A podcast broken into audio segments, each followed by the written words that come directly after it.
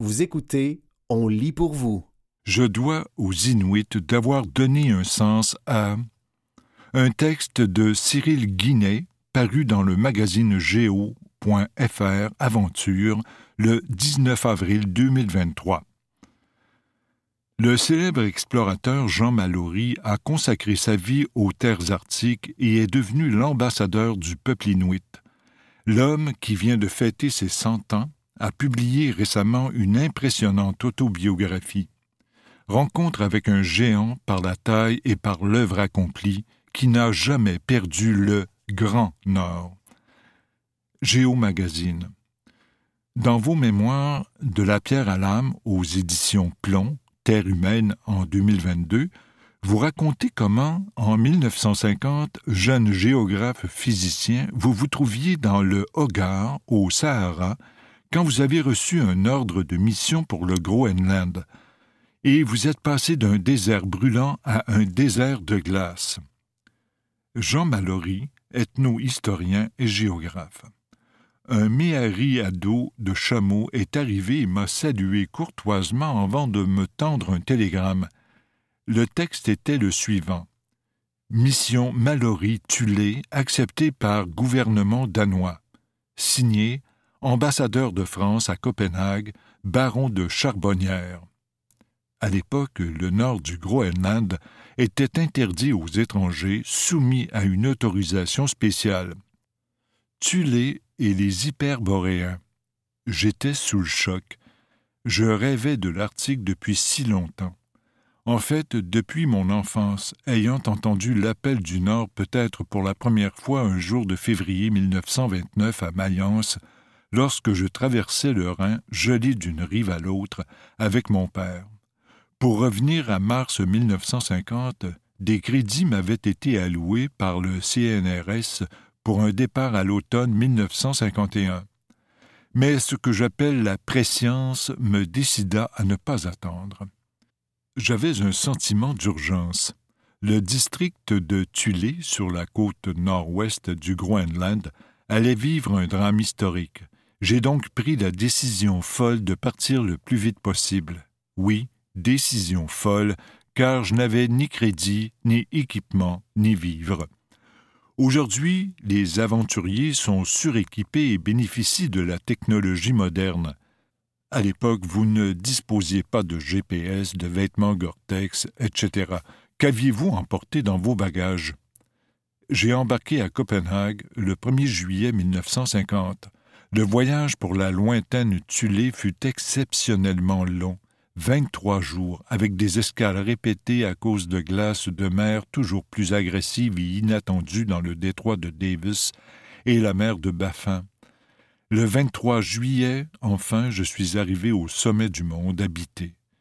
Je souhaitais me rendre à Siora-Paluk, six maisons, un des dix hameaux de la région où vivaient 302 Inuits, Inuits du Nord.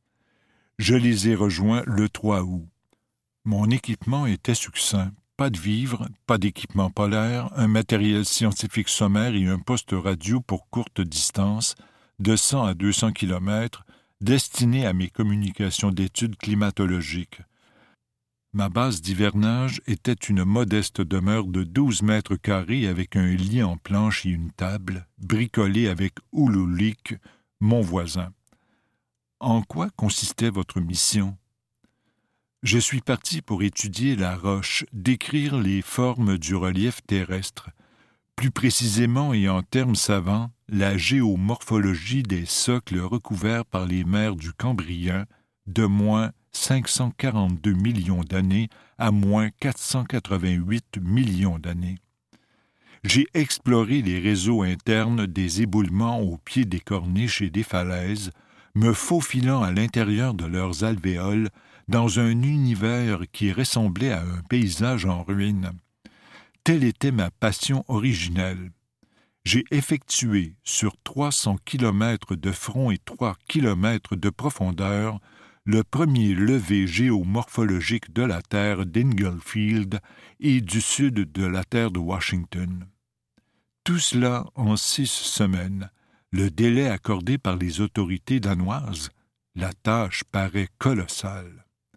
Une fois sur place, j'avais négocié par télégramme auprès de Copenhague l'autorisation d'hiverner jusqu'au printemps 1951. Avec quatre compagnons inuits, Kutsikitsok et sa femme Natuk, Kwahakutsiak et sa compagne Padlock, nous sommes partis en traîneau à chien vers la terre d'Inglefield en mars 1951 avec très peu de vivres. Nous comptions chasser pour nous nourrir. Contrairement aux règles, Natuk et Padlock avaient voulu participer à cette équipée, traditionnellement réservée aux hommes. Pourquoi? Parce qu'elles se considéraient mandatées par le groupe pour mieux me faire adhérer à leurs harmonies invisibles. Lors de cette expédition, j'ai dressé la carte du secteur et établi la toponymie inuite, à l'époque tombée dans l'oubli. Sur place, je me suis également donné un autre objectif effectuer des études démographiques pour établir les liens généalogiques entre les 302 Inuguit. Missionné pour étudier la roche, vous vous êtes immergé dans le monde des Inuits et fait une rencontre avec un chaman qui a bouleversé votre vie. Quelle influence a-t-il eu sur vous? Vous faites référence à Uutak. Oui, il a été mon grand maître. Sa rencontre a été décisive. Il avait exprimé le souhait de me voir après mon débarquement solitaire à Tulé. Il m'a accueilli avec ces mots Je t'attendais. L'homme, de toute évidence, se jugeait à part d'une haute lignée et doté de pouvoir. Il m'a demandé d'une voix posée ce que je voulais, puis a observé. Je sais que tu pars à Sio-Rapaluk. Je voulais rencontrer l'ami des pierres, celui qui entend leurs paroles. Mon temps est bref, je t'écoute. Il a mis à ma disposition son fils Kutsi Kitsok, dont le portrait orne la couverture de mon premier récit, Les derniers rois de Tulé, publié en 1955.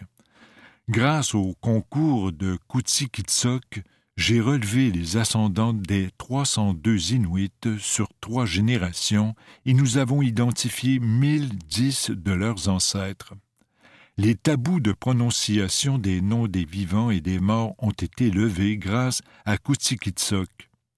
Il rappelait à nos interlocuteurs que j'avais été chargé par Ouutak de l'assister en tant qu'avocat des Inuits face à un danger imminent à quel point votre séjour parmi les Inuits a-t-il bouleversé votre vie?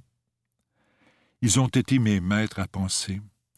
Après la déception de mes classes de philosophie au lycée Henri IV, focalisées quasi exclusivement sur la pensée européenne et mes études de géographie, mon expédition chez les Inuits en 1950-51 et d'autres missions par la suite m'ont révélé la sagesse d'une société écologique reposant sur des principes animistes considérés comme intangibles.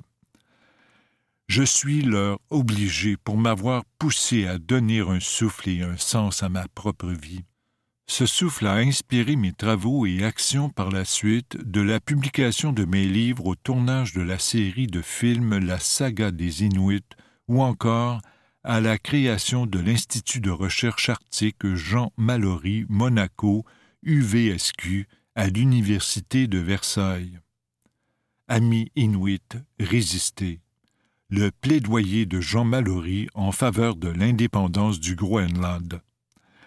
Quelles étaient leurs règles de vie, leur organisation sociale, leurs croyances? Par exemple, comment vous racontait-il la création du monde et de l'homme?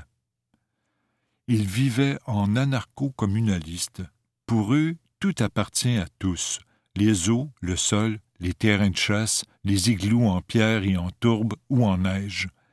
Les seules propriétés individuelles sont les armes, épieux, harpons, arcs, les traîneaux et les chiens, les vêtements qui doivent être confectionnés et gérés par chacun.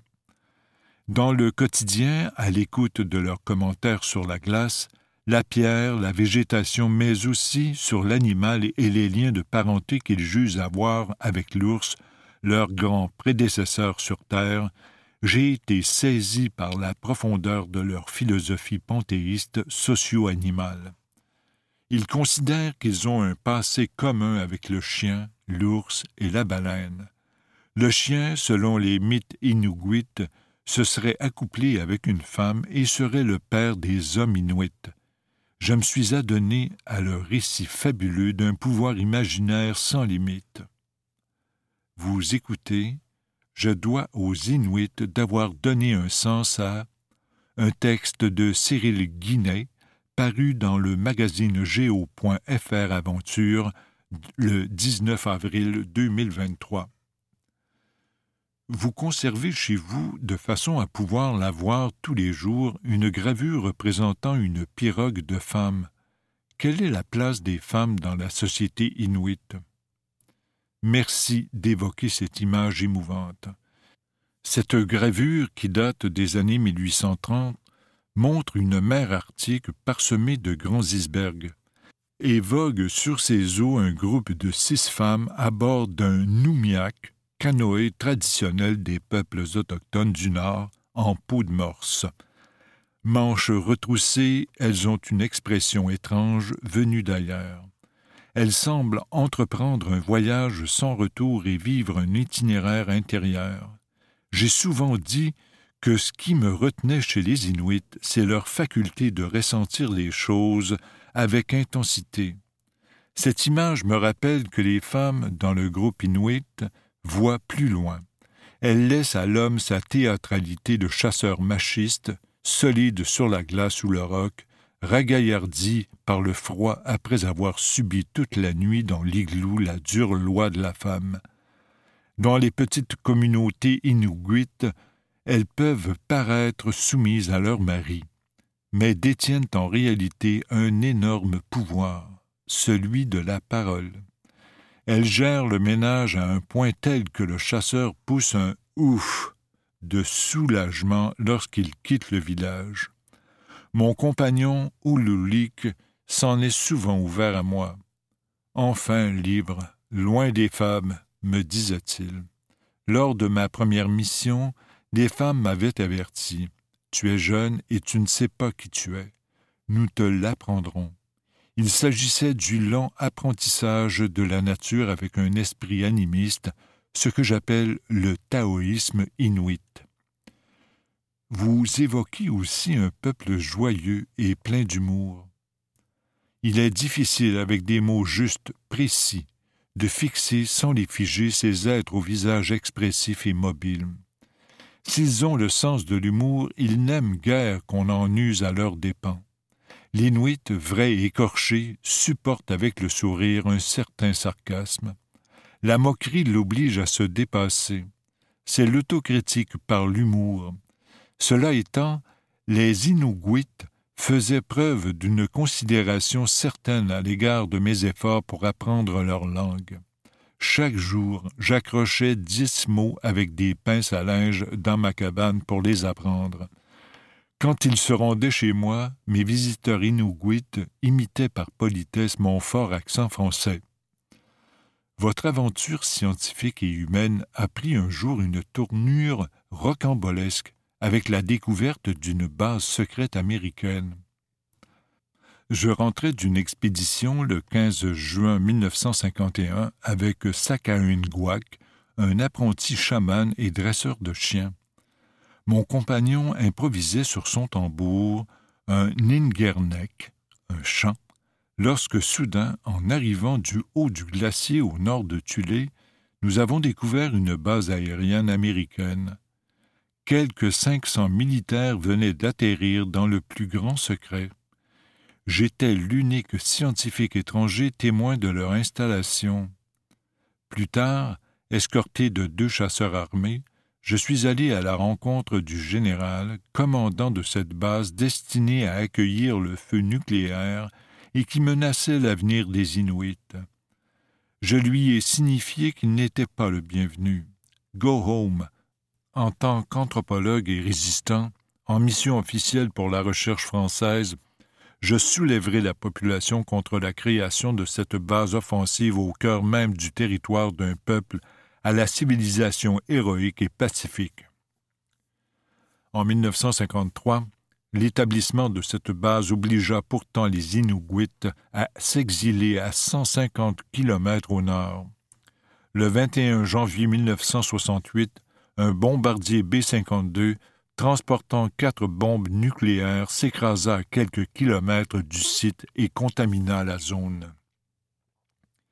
En 1990, vous êtes parti avec une expédition soviétique en Sibérie pour étudier le lieu appelé Allée des baleines. Qu'avez-vous appris sur ce sanctuaire sur lequel les Inuits eux-mêmes n'avaient conservé que peu d'informations?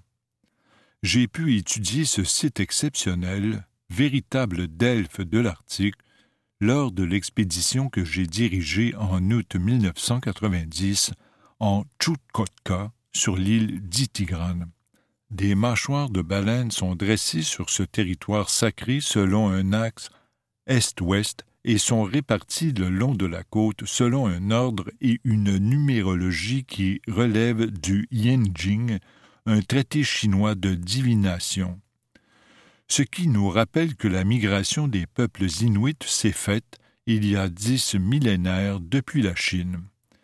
Je partage avec mes collègues soviétiques qui m'ont précédé l'hypothèse que ce haut lieu secret était un site d'initiation chamanique aux pratiques homosexuelles courantes chez les Inuits.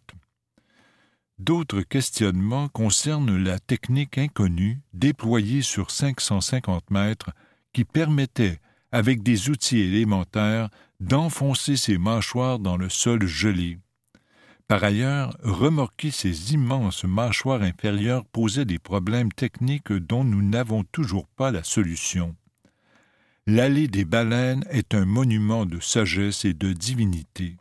Ce voyage, cadeau du destin, a décidé d'une nouvelle orientation de ma vie et de ma pensée. Je suis devenu taoïste.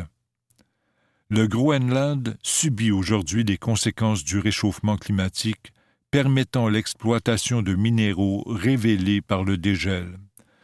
Comment les Inuits appréhendent-ils ces bouleversements? Craignez-vous pour la survie de leur peuple et de leurs traditions L'exploitation minière a été au cœur des dernières élections parlementaires au Groenland. Le nouveau gouvernement élu a arrêté un des projets les plus contestés.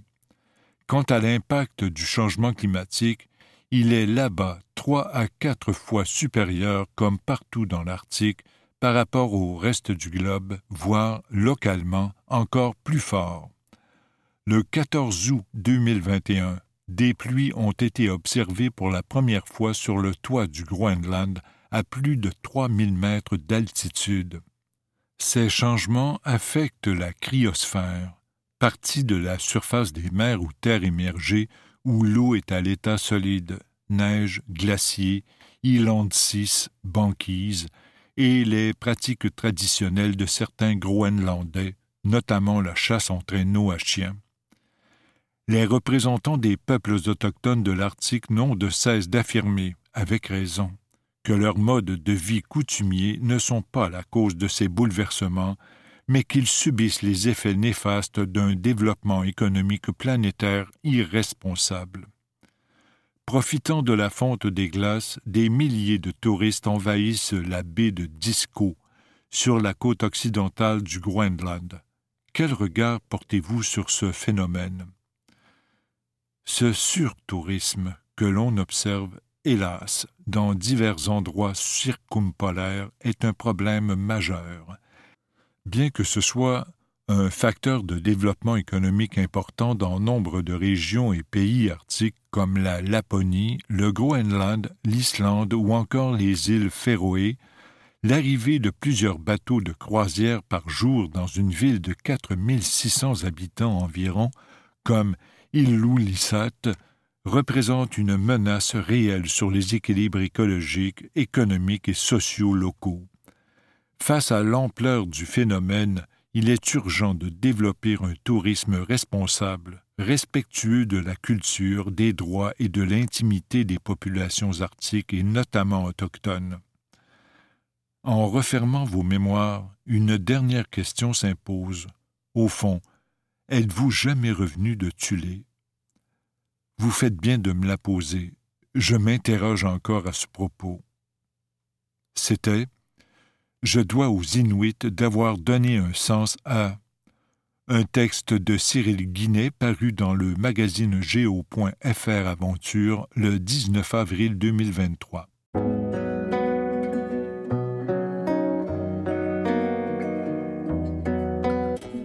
Maude Cohen, Femme de génie. Un texte d'Isabelle Grégoire paru le 16 octobre 2023 dans le magazine Châtelaine. Il aura fallu attendre 150 longues années pour qu'une femme, Maude Cohen, accède à la direction de Polytechnique Montréal, son alma mater. Les photos de finissants exposées dans les couloirs de Polytechnique Montréal ne mentent pas. Depuis le 19e siècle, les hommes y sont largement majoritaires. Pas étonnant, donc, que l'université d'ingénierie n'ait jamais été dirigée par une femme avant l'arrivée de Maud Cohen en 2022. Pour notre 150e anniversaire, il était temps, reconnaît-elle. La situation évolue lentement.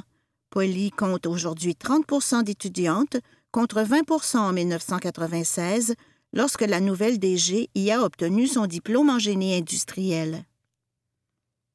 Coupe au carré, tailleur sage et poignée de main solide, elle me reçoit à son bureau, dans le bâtiment principal, sur le flanc nord du Mont-Royal. Un décor vieillot, porte capitonnée, briques sombres, où trône le portrait d'Urgel Eugène Archambault, fondateur en 1873 de l'École des sciences appliquées aux arts et à l'industrie, qui a été rebaptisée École polytechnique de Montréal trois ans plus tard. En attendant la rénovation des lieux, Maud Cohen a ajouté un élément décoratif inimaginable à l'époque de son prédécesseur à la barbe blanche, quelques paires de chaussures à talons hauts, bien alignées dans un cube de rangement. Le parcours de cette battante, mère d'un adolescent et adepte de la boxe grâce à lui, confirme que le génie mène à tout. Dans le domaine pharmaceutique, elle a piloté des projets en Europe, aux États-Unis et au Canada. À la présidence de l'Ordre des ingénieurs du Québec, de 2009 à 2012, elle s'est employée à redorer l'image de la profession, minée par les scandales au tournant des années 2010. Même la politique lui a fait de l'œil. Candidate battue de la coalition Avenir Québec en 2012, elle est ensuite devenue présidente du parti, succédant à Dominique Anglade, son ami et condisciple à Polytechnique. Malgré cette carrière cinq étoiles en génie, c'est pourtant à la médecine que cette première de classe se destinait. Or, au cégep, les cours de biologie et la dissection d'une souris l'ont fait déchanter. Elle était en pleine réflexion sur son avenir lorsqu'est survenue la tuerie du 6 décembre 1989 à Polytechnique, qui a coûté la vie à 14 étudiantes. Je n'avais jamais imaginé devenir ingénieur. J'ai décidé de me lancer.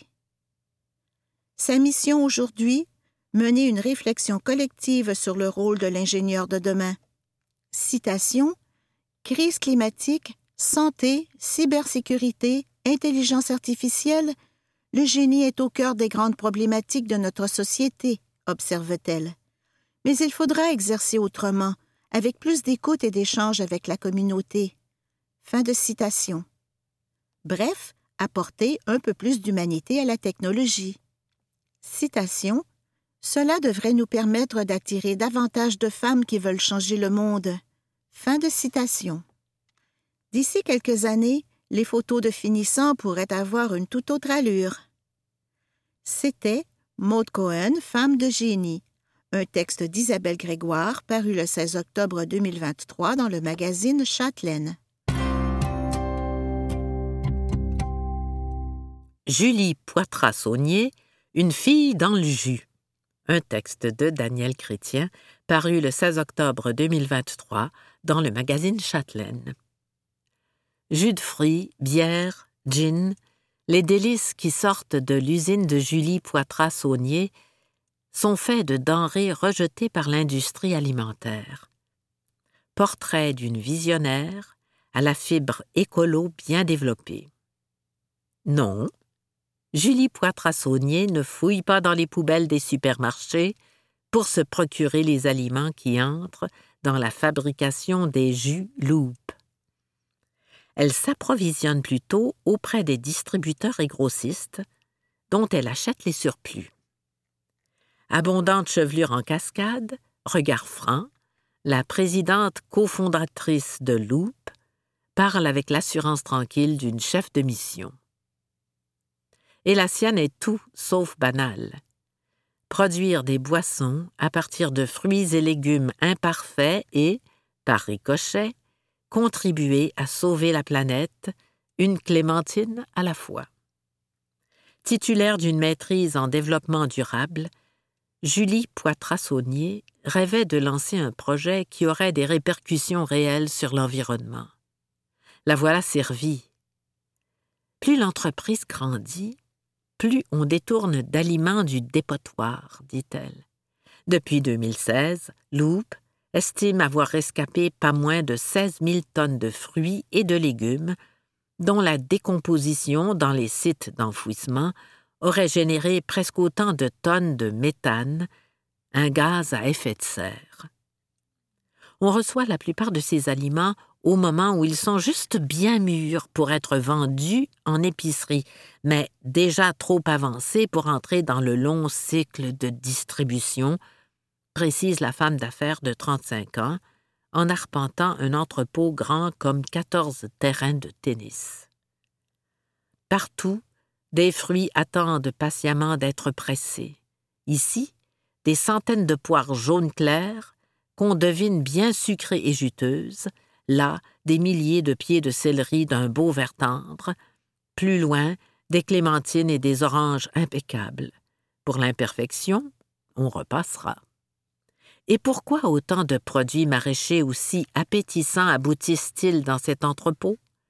pour deux raisons principales, selon Julie Poitrassonnier.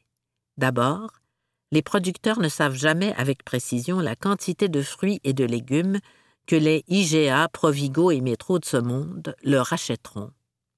Cela les force souvent à en produire trop, dit-elle. Puis, le consommateur est très, très difficile. Les poivrons trop petits, les tomates avec une cicatrice, les carottes tordues, c'est non, déplore-t-elle. Mais chez Loup, on l'aura compris, c'est un oui enthousiaste, pour le bien de la planète et le bonheur de nos papilles. C'était Julie Poitras-Saunier, une fille dans le jus, un texte de Daniel Chrétien, paru le 16 octobre 2023 dans le magazine Châtelaine.